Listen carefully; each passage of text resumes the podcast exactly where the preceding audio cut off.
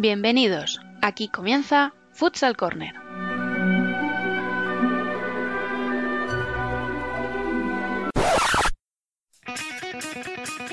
Una manera diferente de entender el fútbol sala.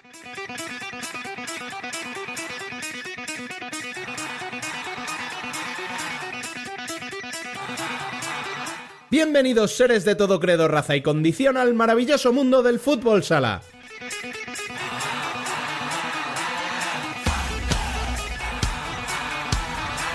Arrancamos nuestro vigésimo segundo programa de la primera temporada, recordando como siempre que podéis estar al día de la actualidad del fútbol sala en futsalcorner.es y seguirnos en Facebook, Twitter e Instagram como Futsal Corner Web. También estamos a vuestra disposición en la dirección de correo electrónico futsalcorner@futsalcorner.es y por WhatsApp al 620 838407.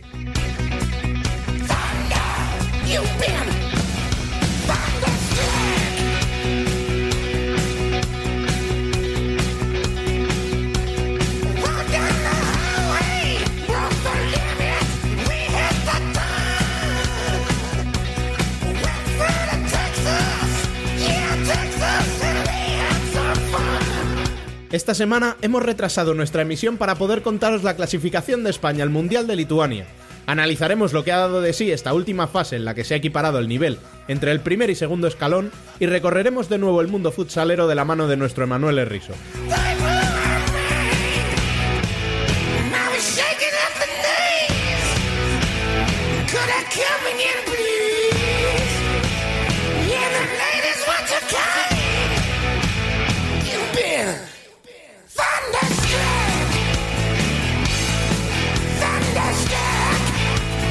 Con la selección musical de nuestros internacionales arrancamos este programa especial.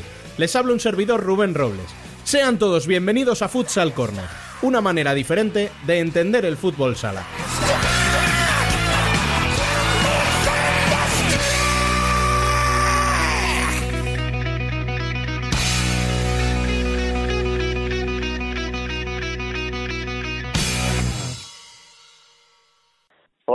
Soy Raúl Gómez, jugador del Peñíscola, y os invito a que escuchéis el podcast de Futsal Corner. Contigo, quiero estar contigo y decirte que ya no puedo vivir sin ti. Las noticias con Rubén Robles y Alba Herrero. Quiero ganar conseguir que todo el tiempo sea estar junto a ti. Contigo, yo quiero estar contigo. Como hemos avanzado, España se clasificó para el Mundial de Lituania que se disputará el próximo mes de septiembre, tras vencer en los tres encuentros ante Francia, Ucrania y Serbia, este último de forma brillante. También consiguieron el pasaporte Portugal, Rusia y Kazajistán, mientras que se jugarán las dos últimas plazas europeas en una eliminatoria de ida y vuelta, Serbia contra Finlandia y Croacia frente a la República Checa.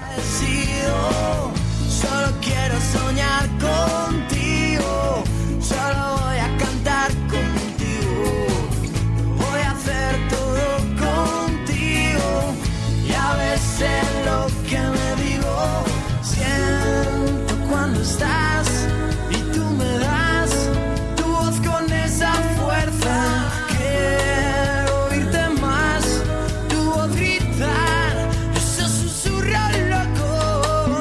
primera división de fútbol sala femenino, el Futsi suma y sigue, y ya son 19 victorias consecutivas, esta vez ante el Pollo Pescamar.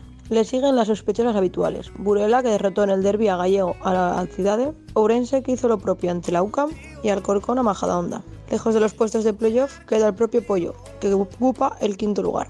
Le siguen de cerca Universidad de Alicante que derrotó al Bilbo, Móstoles y Peñas Plugels que empataron y Rondal que derrotó al Saló Calacante. Cerró la jornada con un apasionante 7-6 el Sala Zaragoza en casa ante el Leganés.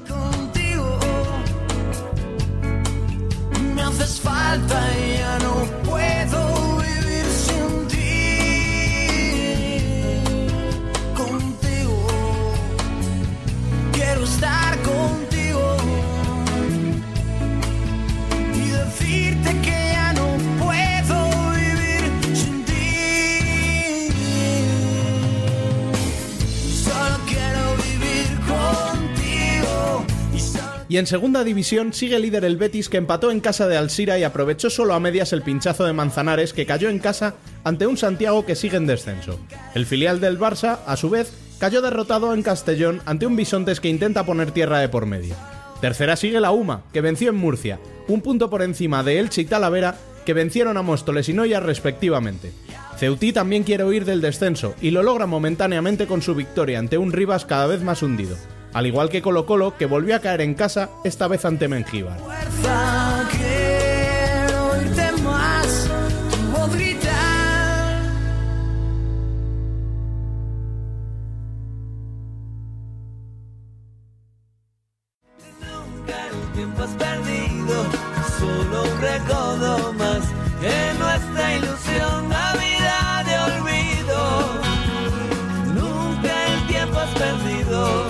El debate. Nunca el tiempo has perdido, solo un recodo más en nuestra ilusión, Navidad de cariño. Nunca el tiempo has perdido, nunca el tiempo has perdido. Para hablar de la actualidad de estos últimos días, incorporamos como siempre a Dani López. Bienvenido una semana más. Muy buenas, Rubén. Muy buenas a todo el mundo. Y se unen Alba Herrero, Buenas, buenas tardes. David Alcázar Hola, buenas tardes. Y Nano Calvache. Buenas tardes, chicos. Obviamente tenemos que empezar analizando la clasificación de España para el Mundial. ¿Cómo has visto a nuestra selección, Nano? Pues bueno, eh, yo creo que ha sido eh, un poco, ha habido un poco de altibajo en el aspecto de si mm, analizamos el general de los tres partidos, pues comenzamos en la primera parte esa de Francia, que no abríamos la lata, estaba el fantasma de- del empate en la Euro, yo creo que rondando la, cabeza de todos, y al final pues se pudo solventar el partido. Luego llegó el de Ucrania, que la verdad que, que lo pasamos algo mal. Eh, gracias a Juanjo, que tuvo una actuación espectacular, eh, no permitió a los ucranianos meterse en el partido, pero bueno, creo que fue el partido que más dudas pudo dejar de, de la selección. También hay que reconocer el partidazo que hizo Ucrania, ¿eh? las cosas como son. Y para culminar, pues el partido decisivo, la verdad que para mí ha sido el más completo de España y además jugando contra el anfitrión y tal, o sea que, bien, en líneas generales bastante bien la selección. Yo destacaría sobre todo esos 20 minutos primeros del partido contra Serbia, porque al final es donde te lo jugabas todo, tenías que ganar sí o sí contra el equipo local y salió muy bien la selección. O sea, yo creo que jugó muy buena primera parte, luego la segunda se vino un poquito abajo, las, le pitaron muchas faltas, eh, un penalti que te aprieta un poco el marcador. De todas formas, a mí me ha faltado ver un partido redondo de España, porque el día de Francia mm, tuvimos un poquito más de juego, porque Francia se echó muy atrás, intentó hacer otra cosa de lo que suele hacer y nos dio mucho el balón, pero nos faltaba gol. Contra Ucrania pasó un poquito al revés, jugamos peor, como decías tú, Nano, pero nos encontramos con un gol muy, muy pronto que nos vino muy bien para, para ir con el marcador a favor y ya con eso, pues, y bueno, con eso y con Juanjo espléndido, pues tuvimos suficiente y parecía que el día de Serbia era el día que sí que íbamos a encontrarnos con la España que queremos ver, pero al final en la segunda parte se nos vino un poquito abajo y, bueno, el marcador al final fue un 5-1 que, que habla de que no tuvo apuros, pero, pero bueno, los que vimos el partido sabemos que sí que tuvo más apuros de los que marca ese 5-1. Esa jugada de segundo palo tras el 2-1 de penalti, uff, llegan a empatar ahí los serbios y cuidadito. que la da, no sé si con la rodilla, con la pierna, pero la manda así, efectivamente. Pero bueno, ya os digo que a mí lo que me ha faltado, lo que me ha faltado ver es eso, es un partido redondo de España, o sea, 40 minutos buenos. Pero bueno, teniendo en cuenta todo lo que hemos criticado a la selección, que si no juega bien, que si solo define, o sea, define eh, a balón parado, que si cualquier equipo ya nos pinta la cara, bueno, pues mira, nos hemos clasificado con 3 de 3, pues oye, para adelante. La verdad es que sí, yo, yo opino también más de lo mismo. Eh, el primer partido yo esperaba más por, por parte de los franceses, porque individualmente lo veo bastante bueno, pero tácticamente yo creo que es lo que realmente le, le puede faltar a esa selección para que dé un, un paso adelante. Que, que de, de la forma, de la manera táctica no están todavía muy, muy bien, cosa que Ucrania sí, la, la verdad que está bastante implicada en esa labor y por eso la vi mucho, a Ucrania mucho más completa. Pero de todas formas, yo creo que España se pudo sobreponer a todos los rivales y gracias a eso pues estamos en el Mundial ya. Y ahora, bueno, ahora entrarán luego Emenir y Ricard, que saben mucho más de, de- de- del resto de selecciones europeas. Pero es que lo que tú dices, el problema de Francia yo creo que es que intentó hacer algo que no es lo habitual, O sea, siempre se le, se le critica que es un equipo muy anárquico, pero que son técnicamente muy buenos, que tienen muy buen regate, que tienen buen tiro, tal. E intentaron hacer otra cosa y les salió mal. Les salió mal porque no es lo que suelen hacer. Y la Claro. prueba es que la, la fase que han hecho no es ni por asomo lo que esperábamos la mayoría. Y sin embargo, el día de Ucrania, que esperábamos una selección muy rocosa, muy defensiva, nos encontramos con un equipo que nos dominó, que, que cogió el balón, que tuvo muchas más ocasiones que nosotros y que po- porque le falta la calidad para meterla. Pero si no, nos había metido en un aprieto, un aprieto muy serio. Todos nos esperábamos, yo creo, la, la Francia que vimos contra Portugal eh, en, la- en el último periodo de selecciones y la verdad que defraudó un poquito. Sí, un paso atrás. Han dado un paso atrás. Ya te digo, y Ucrania me gustó muchísimo, ¿eh? Una zona de creación para, para evitar la presión de España brutal, con unos movimientos muy, muy interesantes para, vamos, estudiarlo y, y meter cosillas por aquí. Yo particularmente me esperaba también más de Francia. Viendo los últimos partidos, el empate aquel en la Euro, viendo la calidad técnica que tienen y cómo está creciendo la liga, eh, esperaba bastante más. Y sí, bueno, también me sorprendió mucho Ucrania, eh, porque pasáis de presión, haciendo unos triángulos perfectos, eh, un juego táctico, o sea, encerraron a España. Creo que, bueno, creo que no me equivoco si digo que Juanjo fue el mejor del partido, para mí al, al menos, y creo que Ucrania ha, sido el partido que más le ha costado a España, yo creo. Porque al final, eh, ayer, contra los anfitriones, pues se encontraron un gol bastante pronto, que sí, que al final quedaron 2-1 ahí, pero luego se encontraron con un 5-1 al final. Y sin embargo, Ucrania yo creo que sufrieron más ah, durante todo el partido. Bueno, ¿y quién nos ha gustado más como jugador? Y si lo hay, ¿quién diríais que ha pasado más desapercibido en, en esta ronda élite? ¿Empiezas tú, Alba? Venga, yo con lo que acabo de decir, pues ya sabéis quién es mi jugador, para mí el mejor de, la- de esta ronda, a Ah. Juanjo. Claro, ni que, con fu- Juanjo. ni que fuera portera, ¿verdad? Claro. No, no se nota, no se nota, ¿no? Eh, creo que ha vuelto a demostrar una vez más la importancia que tienen los porteros. y Ahí. la verdad es que, a ver, lo ha hecho muy bien. Eh, porque cuando vas un 2-1 te haces esa, haces esas paradas. No, no, yo creo que para mí el mejor junto con Sergio Lozano. Obviamente no me voy a olvidar de él. Pero como sé que lo vais a nombrar todos vosotros, pues ya me quedo yo con Juan. Venga, os dejo que habléis vosotros. Yo me, me- me quedo el último, así, de sobrado. Venga, Nano, te toca. Pues bueno, yo por destacar, aparte de, de lo que ha dicho Alba de Juanjo, que para mí es clave en la clasificación, ya que si mm, Ucrania, el partido ucraniano no lo ganamos, uf, es que podría haber sido muy, muy duro ese último partido. Eh, Sergio Lozano ha estado espectacular, o sea, cada día está mejor y, y ojalá pueda estar así para septiembre. Y por destacar a otro, a Adri. O sea, creo que Adri nos viene a, a la selección, pero de, un- de una manera brutal. Eh, todo lo que, lo que hace lo hace bien, lo hace con una intención, lo hace llevando muchísimo peligro. O sea, qué, qué suerte tenemos de tener a Adri. Pues yo me quedo con el especialista que tenemos arriba, con, con Solano, porque es muy importante tener un, un jugador de esas características, que al final son los que yo creo que están escaseando en este país. Y aparte de darte mucha profundidad allí en el, en el pivot, también te, te sabe aguantar la pelota arriba y, y- y desahoga muchísimo el equipo, me parece. Y yo creo que tener ese especialista ahí junto con Raúl Gómez, que, que la verdad es que me, me sorprendió verlo, verlo de pivot, porque nunca apenas lo había visto aquí en la Liga Española. Eh, me quedo con los dos pivots de arriba por eso, por ese motivo. Yo, mira, lo de Raúl Gómez lo tenía también, lo, lo tenía ganas de comentarlo, porque es verdad que, bueno, que sí, que en Peñíscola ha podido estar últimamente jugando un poquito más arriba y tal, porque los pivots no rinden, pero al final él es un ala, o sea, se adapta muy bien y yo lo que creo es que esto nos viene a demostrar lo que dijimos antes de la lista, que te hacía falta un jugador como Chino. Tenías a Solano, tenías a Juan Emilio. Juan Emilio, por sus problemas en Rusia, sus, indisciplinas, etcétera, no viene. No traes a un jugador en su misma posición. Ya no digo chino, que ya lo hemos hablado mucho, que todos dijimos que tenía que ir, que parece que hay unanimidad, cosa que nunca pasa, pero bueno.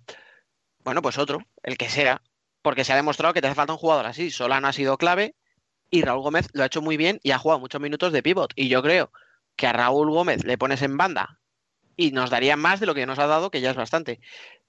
Pero yo os he dejado hablar a todos porque yo sabía que es que nadie iba a decir el que yo tenía pensado, que es Bebe. Adolfo, Bebe. No, Bebe, es que nadie habla de Bebe, si es que Bebe, en serio, es un tapado. Nunca destaca, nunca salen los highlights, eh, pero el tío siempre cumple. Y es que volvió a meter goles importantes y ahí, no- ni siquiera estaba en la primera convocatoria. O sea, os recuerdo que entró precisamente por el problema de. Juan Emilio. Y el tío llega, se incorpora a la selección eh, más tarde. Y, oye, el tío rinde, te mete su golito, tal, te desatasca cuando el partido estaba más complicado contra Serbia, que sí, que es un jugador de Lozano, pero al final el que está ahí para empujarla es él. Y es que de verdad, oye, si es que no habláis de bebé. ¿Y los jugadores que han pasado más desapercibidos? ¿Creéis que hay alguno que quizá ha estado a menos nivel en, este, en esta convocatoria? Ahora voy a empezar yo. Te digo, eh, yo creo que no hay ninguno que le haya hecho mal, mal, realmente. Pero a lo mejor, por ejemplo, Andresito, yo, por ejemplo, sí que me esperaba un Andresito como el que estaba viendo este año en el Pozo, un poquito más resolutivo. Ha jugado pocos minutos, pero bueno, es verdad que se ha limitado a cumplir, no ha tenido ningún fallo tal, pero no sé, le he visto un poquito discreto.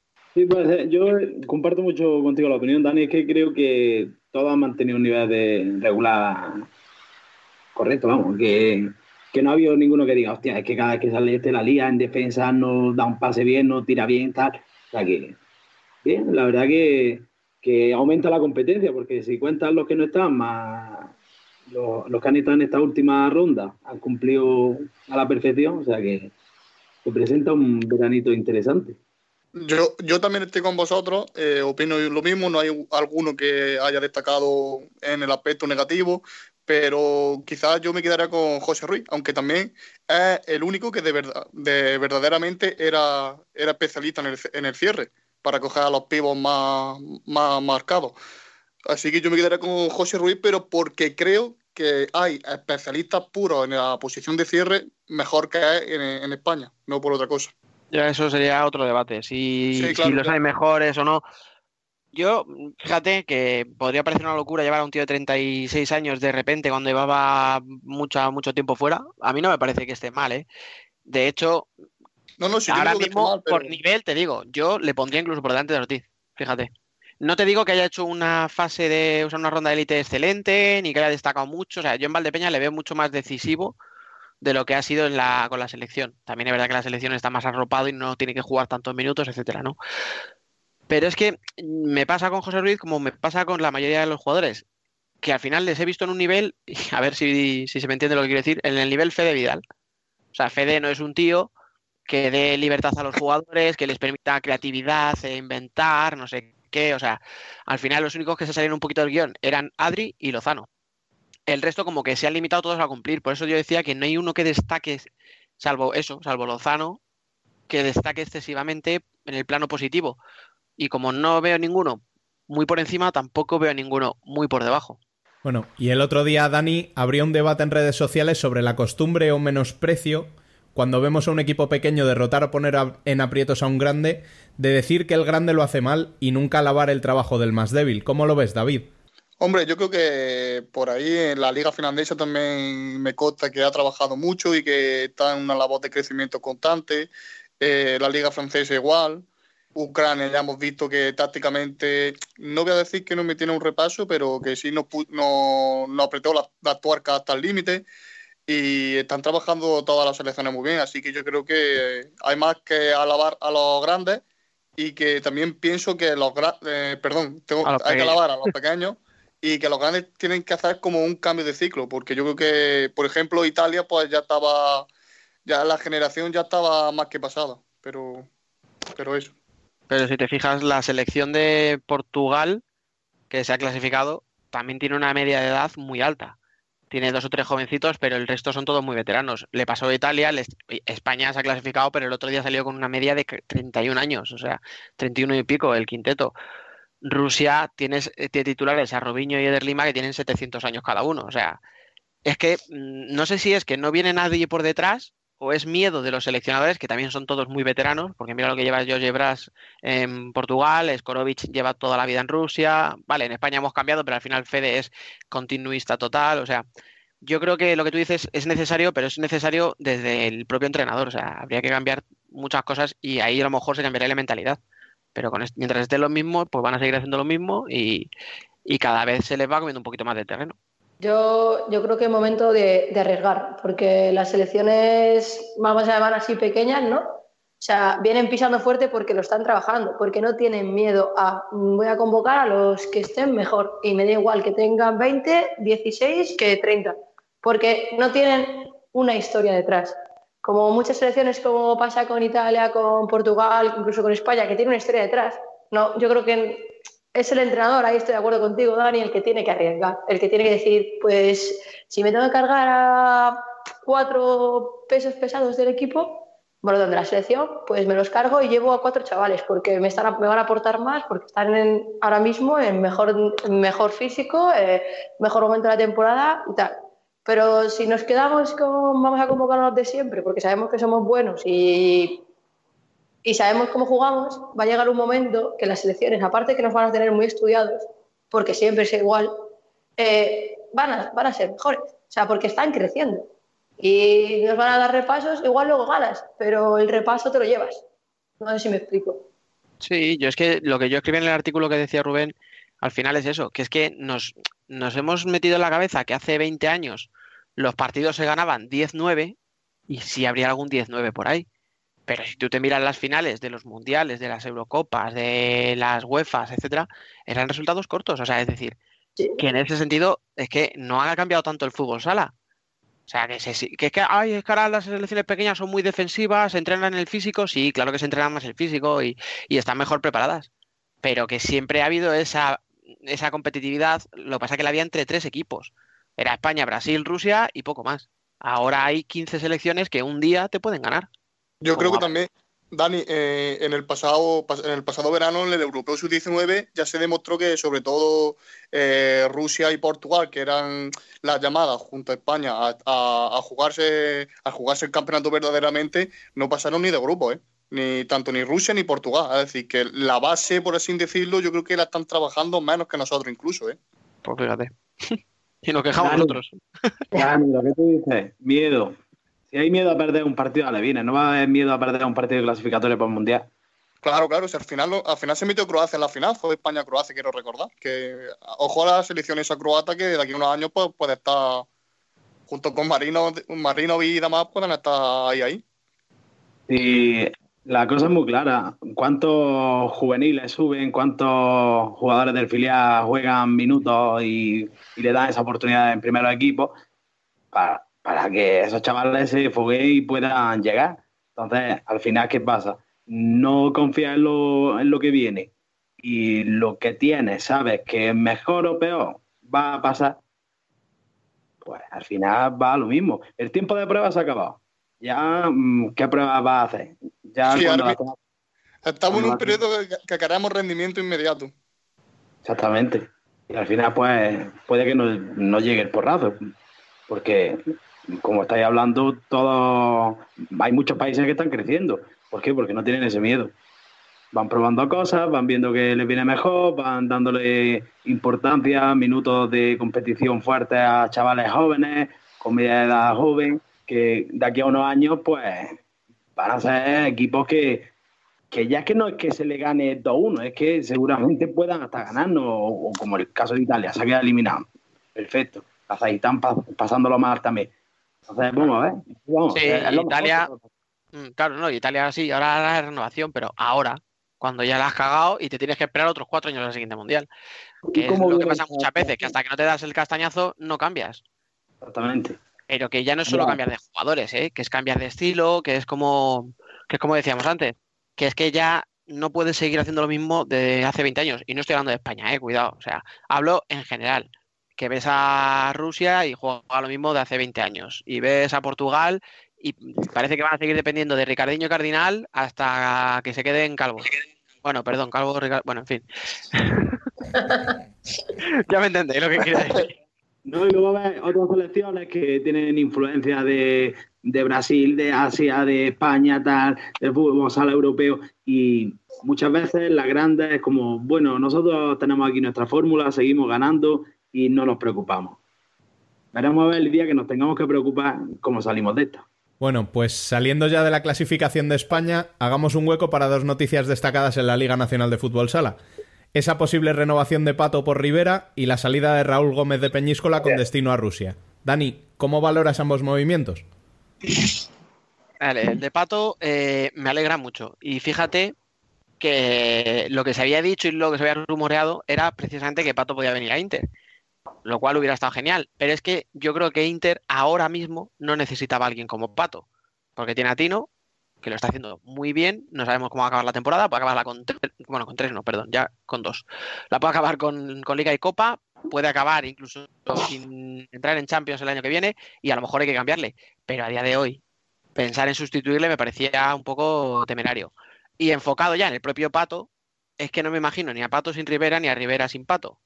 Y viendo que ya han recuperado efectivos, que en cuanto han tenido dos jugadores más, han ganado, que acaban de, ya se han salido del descenso, pues mira, yo me alegro por ello, porque salen de descenso y se dice que, o sea, ya parece que el entrenador va a seguir, yo creo que ya por la Rivera lo ven todo mucho más, mucho más bonito. Y lo de Raúl, pues al final, bueno, es un movimiento un poco extraño, porque va a llegar para lo que va a llegar, que es para ganar la Champions. Se ha sabido ya precisamente que va el Partido Comunista que juega en las semifinales de la Champions contra el Barça, con lo cual eh, han fichado a un tío por un año y medio, por una pasta, pagándole a Peñíscola la cláusula, que ese sería otro tema para analizar, lo que le está pasando a Peñíscola, que, le, que le quitan todos los años en el mercado de invierno su mejor jugador.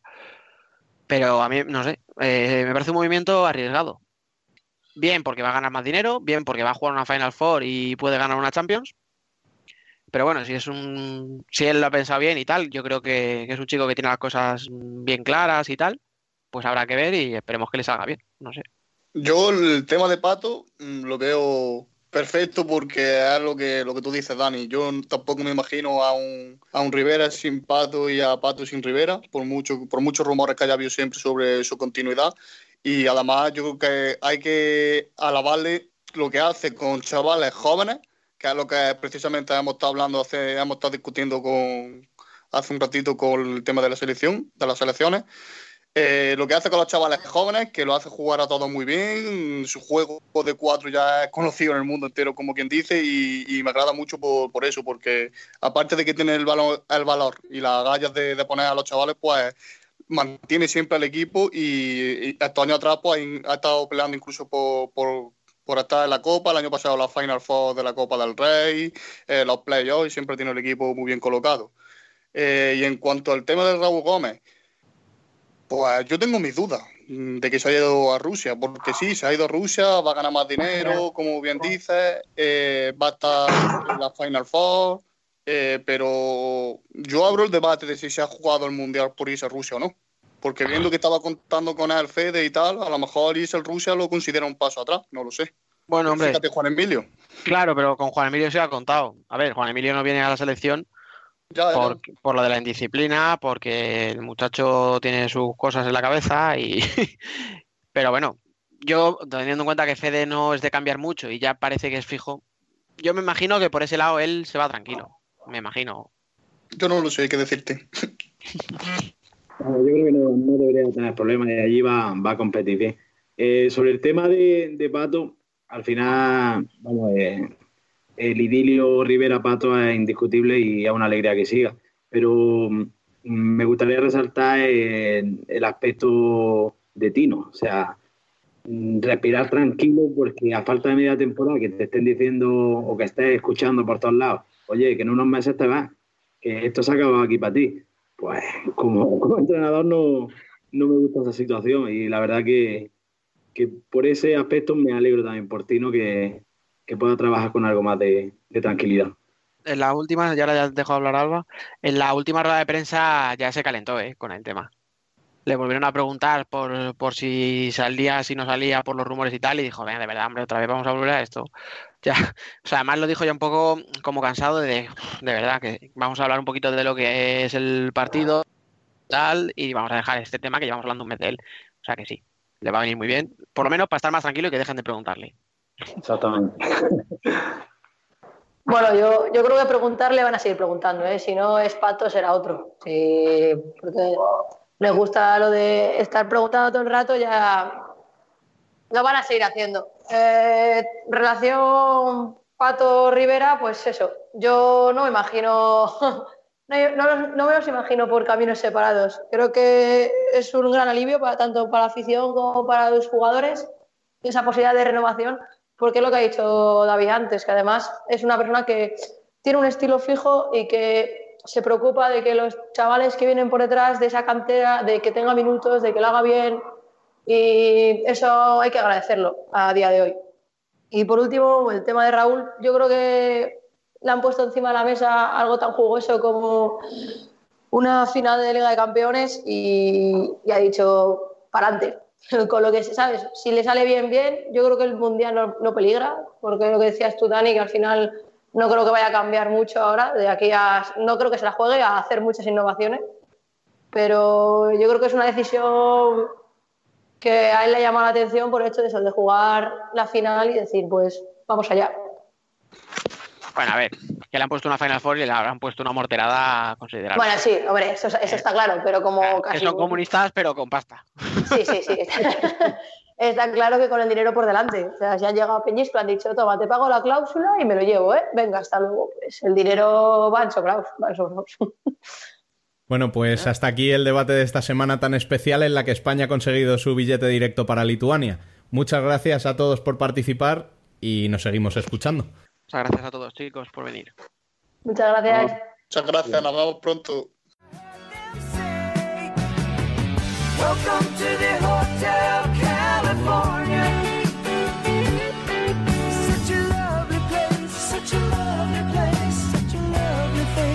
Worldwide Futsal.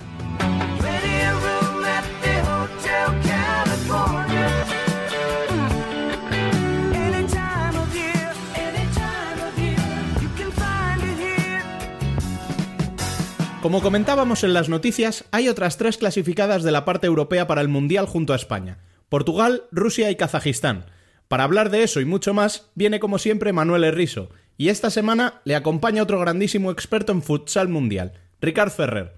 Muy buenas a los dos. Como siempre, el micro es todo vuestro. Hola Rubén, aquí estamos con eh, Ricard comentando los grupos de la ronda elite, no solo los rivales de España, pero, pero todos. Y las sorpresas no, no faltaron. Ricardo, hola, ¿cómo estás? Hola, ¿qué tal, Emil? Buenas tardes. Hola, Rubén. Yo empezaría con los eh, rivales de España, lo, el, grupo, el grupo B, eh, donde eh, Serbia se clasificó para, para playoff y Ucrania y Francia quizá podían, podían hacer algo más, esperabas algo más. Y ahora la, una pregunta que eh, la pregunta principal es, ¿Francia es, eh, está sobre, sobrevalorada o qué opinas? No, yo, a ver, no, no, creo que esté sobrevalorada, pero como tú bien decías, sí que esperaba quizás un rendimiento un poquito más alto. Eh, sí que es cierto que jugar contra España, pues seguramente siempre les crea mucho respeto y, las expectativas son más o menos bajas pero contra otras selecciones, pues la verdad esperaba un rendimiento bastante diferente de, de ambas selecciones. Han acabado con un punto eh, y con un balance de goles muy negativo. Y bueno, tanto Francia eh, sí que plantó cara a España, pero fue claramente inferior. Pero también en los partidos contra Serbia y contra Ucrania no, no vi esa soltura, esa picardía, esa valentía, ¿no?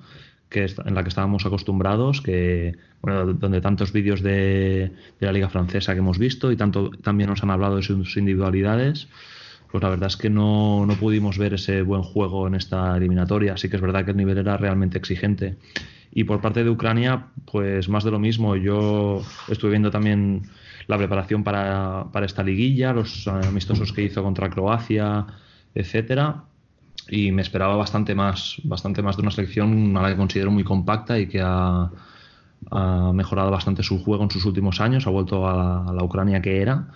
Sin embargo, fue muy inferior en el partido contra Serbia y eso ya marcó lo que, lo que quedaba de liguilla. ¿Y qué decir de Serbia? ¿Qué te ha parecido? Muy bien, Serbia la verdad es que actuó como un gran anfitrión desde el primer partido, sobre todo en el, primer partido diría yo contra Ucrania, estuvo muy, muy seria, eh, con jugadores a un gran nivel, ¿no? especialmente Persic y, Simic, para mí los dos mejores de la selección, aunque bueno, el pivot Dragan Tomic y, jóvenes valores ¿no? que están surgiendo ahora como Jovan Lazarevich. Bueno, eh, la verdad es que es una selección que, se tiene que tener en cuenta. Eh, va a tener un, un playoff realmente complicado porque ya hemos visto que la selección finlandesa pues no es un hueso nada fácil, pero la verdad es que me gustó mucho. Sí que es verdad que en el partido contra España pues quizás esperábamos un poquito más de esta selección que no puso mucha resistencia, pero en general, en líneas generales, la verdad es que bastante contento con el rendimiento de Serbia. Y eso sin uh, Aksentievich y Kokic, que parece que ya están afuera de, la, de, las convocatorias, porque ya no se ven. Sí, eh, tienes razón, pero como te digo, eh, esas ausencias las están supliendo bien. La portería, eh, sí que es cierto que contra España, bueno, eh, alguna buena parada hicieron, pero, pero bueno, la, baja de Koksic creo que está bien suplida, como te decía, con no solo con la veteranía de Persic, de jugadores como Simic, sino con jóvenes, jóvenes talentos que tiene Serbia, que están exportando además a otros sitios de Europa, ¿no? Por ejemplo, Lazarevic, que, ha fichado recientemente por el de, de Bélgica. Sí, y como has adelantado, eh, Serbia jugará el playoff contra Finlandia, que yo diría quizá la mayor sorpresa de este grupo, desgraciadamente, porque nos costó la clasificación para, para Italia, pero yo que, vi, yo que vi todos los partidos del grupo que estaba allí, eh, para mí es una clasificación muy merecida para Finlandia, porque demostró ser un, uh, un, gran equipo con una gran solidez defensiva y oportunismo a la hora de, a la hora de marcar. También es verdad que tuvo un poquito de suerte, sobre todo con, uh, con Portugal, con varios palos. uh, pero yo creo que se, se clasificó con, con, mérito. Destaca claramente la eliminación de Italia, que se definió prácticamente con, con ese 2-2 con Finlandia, porque yo, no, yo no, nunca no tenía muchas esperanzas en ganar contra Portugal, porque por lo, por lo visto también eh, en los dos partidos antes de, de Italia-Portugal, eh, Portugal sí eh, tuvo dificultades con, en los dos partidos, pero se, veía, se veían muchas más eh, ideas, una, em, más rápidos en el jugar el balón. Y son cosas que no he visto mucho en Italia. El único partido positivo fue con, fue con Bielorrusia, que bueno, acabó con cero puntos y no supo mostrar mucho. ¿Tú cómo has visto este grupo? Yo coincido plenamente contigo, pero añadiría un punto más a la, al análisis de Finlandia, ¿no? Y es destacar el trabajo del seleccionador de Miko Martic.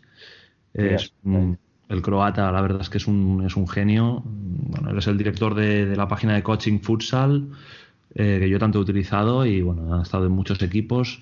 La verdad es que se ve su mano, ¿no? No, no solo porque es un conjunto muy compacto y en el que tampoco destacan muchas individualidades, ¿no? Sí que tienen a Osio, sí que tienen a, a Juno, ¿no? Está, está en un gran nivel, pero es más un equipo bien trabajado y, que funciona muy bien tanto en defensa como en ataque, ¿no? Como tú dices, contra Portugal tuvieron mala suerte, es que además fueron ganando eh, 38 minutos de los 40 que tiene el partido. Al final la acabaron empatando, pero si no, eh, Finlandia hubiese acabado campeona de, grupo. Sí, sí, no, rozó, rozó prácticamente la victoria con Portugal, pero, pero sí, allí Portugal yo diría que mereció el empate porque estuvo toda la segunda parte apretando, apretando y también con dos o tres palos. E Italia, bueno, eh, también se habla de, he leído algunas declaraciones de Sergio Romano, el jugador, que habló de de suerte para Finlandia, pero la verdad que sobre todo la segunda parte de Italia-Finlandia yo no vi prácticamente ninguna capacidades para crear ocasiones para, para Italia y es una lástima, eh, claramente, salir ya del, del, Mundial, pero digamos que el sistema italiano todavía tiene algunos problemas que remontan hace años y sería, sería el momento para tomar algunas eh, algunos remedios porque ya se ha visto cómo ya Italia salió, eh, salió de los mundiales en los octavos, eh, salió de, los grupos en la última Eurocopa, así que ya veremos.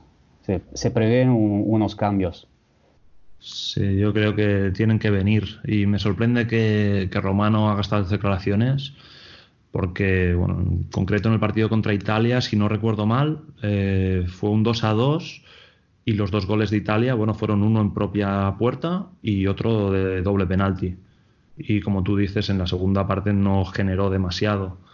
Entonces, bueno, más que restarle méritos a los demás, evidentemente hace falta una, una labor de autocrítica y ver eh, qué está fallando en el país, eh, cómo se está trabajando la base y, y a ver cómo pueden empezar a reaccionar, porque sí que es verdad que el rendimiento de Italia en los últimos campeonatos ha sido bastante mejorable.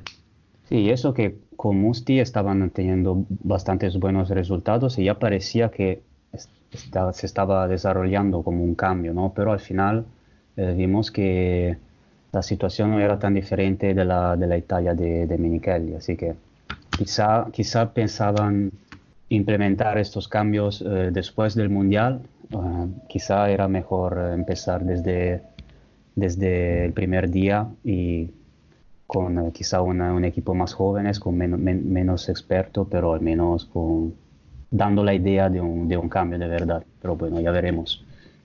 De hecho, yo creo que lo comentamos con, con, contigo aquí en el último Futsal Corner en el que colaboré. Mm, yo estaba bastante contento con pues, las selecciones que estaba haciendo Musti, con, la, con el rendimiento del equipo. Si no recuerdo, bueno, lo, lo he estado mirando antes, eh, de los últimos 18 o 20 partidos que ha disputado Italia, contando pues, competiciones oficiales, amistosos, etcétera, creo que solo ha perdido dos los últimos 20. Sí, sí, sí, no. De la gestión de Musti son creo que 14 partidos y solo dos, eh, solo dos derrotas. La de Croa contra Croacia en el amistoso en septiembre, me parece, que llegó en los últimos segundos, y esta contra Portugal. El problema es que siempre faltaba algo. No sé, a, a veces, eh, como por ejemplo el partido contra Bielorrusia, muy bueno, eh, aquí en la élite, pero siempre se, se, notaba una falta, no sé, faltaba algo. Ahora, ahora veremos uh -huh. si, si, este algo lo, lo consiguen. Y bueno, pasamos a los grupos C y D. Y aquí con eh, Rusia y Kazajistán han ganado sus respectivos grupos, según los pronósticos, pero no fue fácil. Por ejemplo, Rusia que pierde la, eh, contra Azerbaiyán, Kazajistán que pierde contra Rumanía. ¿Cómo lo has visto? Sí, la verdad es que son lecturas, bueno, más o menos similares. Eh, bueno, a Rusia, la selección rusa, la verdad ya la conocemos todos. Eh, y a Kazajstán prácticamente igual. No sé si será por proximidad pero, o, por, o por la historia que tienen con los brasileños nacionalizados, pero realmente son equipos muy irregulares conocen sus virtudes, su gran pegada y saben explotar mmm, pues esos, esas ventajas que tienen.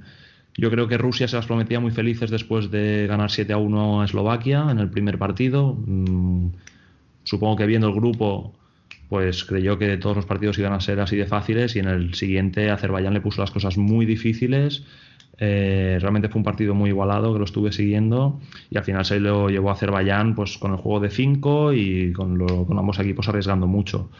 Y en el último partido la verdad es que Rusia sufrió mucho para superar a una Croacia que bueno ya llevamos tiempo diciendo que la verdad está haciendo las cosas muy bien y que tiene una gran oportunidad para volver a, un mundial en el que no está desde el, desde el mundial del 2000 en Guatemala. Eh, pero bueno, como sabéis, se enfrentará a la República Checa en los playoffs, que no será nada sencillo. Pero bueno, eh, Croacia la verdad es que tiene una plantilla muy interesante con jóvenes como Luka Peric, que ha hecho unos partidos muy buenos, como Jelovcic, y luego con, veteranos como Novak o como Matosevic.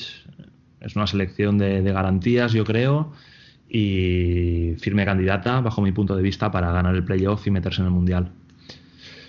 Eh, y además de Rusia y Croacia, bueno, pues en el otro grupo, en el grupo D, como bien decías, Kazajstán se ha clasificado como primera de grupo, pero con muchas dudas.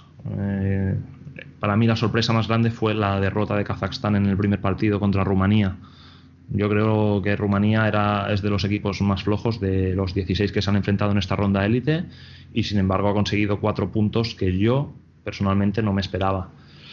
Eh, lo dicho, equipos muy irregulares que cuando se tiene que poner el mono de trabajo se lo ponen y bueno, consiguió la victoria contra Eslovenia y contra República Checa y se clasifica muy justito, pero se clasifica como primera de grupo eh, por delante de República Checa.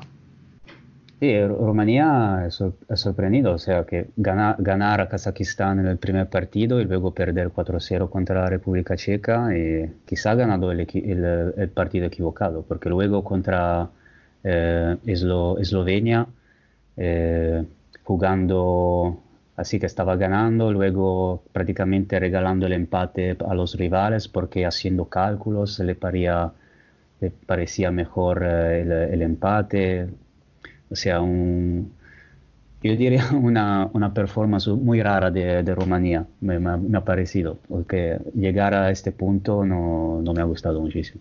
A ver, la verdad es que, como te decía, yo creo que tiene una plantilla bastante justa. Eh, tiene un quinteto inicial bastante fuerte, pero la segunda rotación es bastante floja tiene un par de brasileños nacionalizados, pero más allá de Sabio tampoco rinden a un gran nivel y que fue baja en un partido. Mm, bueno, para mí los cuatro puntos es un espejismo porque esos cuatro puntos como mínimo eh, yo se los hubiese adjudicado a Eslovenia antes de empezar los partidos, ¿no? Porque es una selección que para mí sí que está muy bien trabajada, con la base de Dobovec y con jugadores para mí de los mejores que hay en Europa del Este, ¿no? Fetic, el pivot, Kusic, eh, Fidersek, hay jugadores realmente buenos, todos, como decía, del equipo campeón esloveno de Dobovec. Y para mí la decepción, una de las decepciones de, esta ronda de élite ha sido eh, no ya que no se clasifique Eslovenia, sino el bajo rendimiento que ha dado y especialmente en el primer partido contra la República Checa, que quizás eso también afectó a la moral o a las aspiraciones y a partir de ahí pues bajaron, bajaron todavía más el nivel, ¿no? Ya te digo, yo me esperaba más de, de Eslovenia y me esperaba menos de Rumanía. Sí, roles invertidos, digamos. Efectivamente. Y para terminar, si te parece, eh, un pequeño análisis de, Kazajstán. Eh, como os comentaba, es un, es un equipo bastante irregular pero como, como, los rusos, ¿no? Saben explotar bien sus cualidades. Eh, ya sabéis, ahí juega Leo Higuita, el portero mediático, nacionalizado de brasileño. Y bueno, él tiene un gran juego con los pies, utiliza mucho el portero jugador. Y, bueno, hemos visto jugadas realmente interesantes. Además, tienen a varios brasileños nacionalizados, como bueno, Tainan, Douglas Jr. o Leo y además, en esta ocasión, en los dos últimos partidos, contra Eslovenia y contra República Checa, la aportación de los kazajos ha sido bastante determinante. He visto que el entrenador los ha utilizado bastante en momentos del partido bastante decisivos y especialmente Tursagulov eh, ha dado muy, muy buen rendimiento e incluso ha marcado algún golito. Bien, perfecto. Y ahora a ver qué pasa en abril con los playoffs y, ahora vamos a disfrutar de lo que resta de, del Comnebol y África. Y luego lo, lo, comentaremos la semana que viene. ¿Qué te parece? Perfecto, yo estoy siguiendo ambas competiciones. Mm, Comnebol y África ya están en la fase final. Eh, y nada, la semana que viene lo comentamos perfectamente. Pues nada, Ricardo, muchas gracias y hasta la próxima. Hasta la próxima, Emen, un saludo. Hola, soy Adri y simplemente invitaros a escuchar todo el fútbol sala en Futsal Corner. Hasta aquí llegó nuestro vigésimo segundo programa. Este fin de semana no hay competición de primera división, por lo que volveremos a las ondas el martes día 18. Además os recordamos que para estar al día de cuanto sucede en el fútbol sala podéis leernos en nuestra web futsalcorner.es y en Twitter, Facebook e Instagram como Futsal Corner Web. Asimismo, cualquier sugerencia podéis dejarla en nuestro correo electrónico futsalcorner@futsalcorner.es o a través del WhatsApp al número 620-838407. Volvemos en dos semanas. Hasta entonces, sed felices.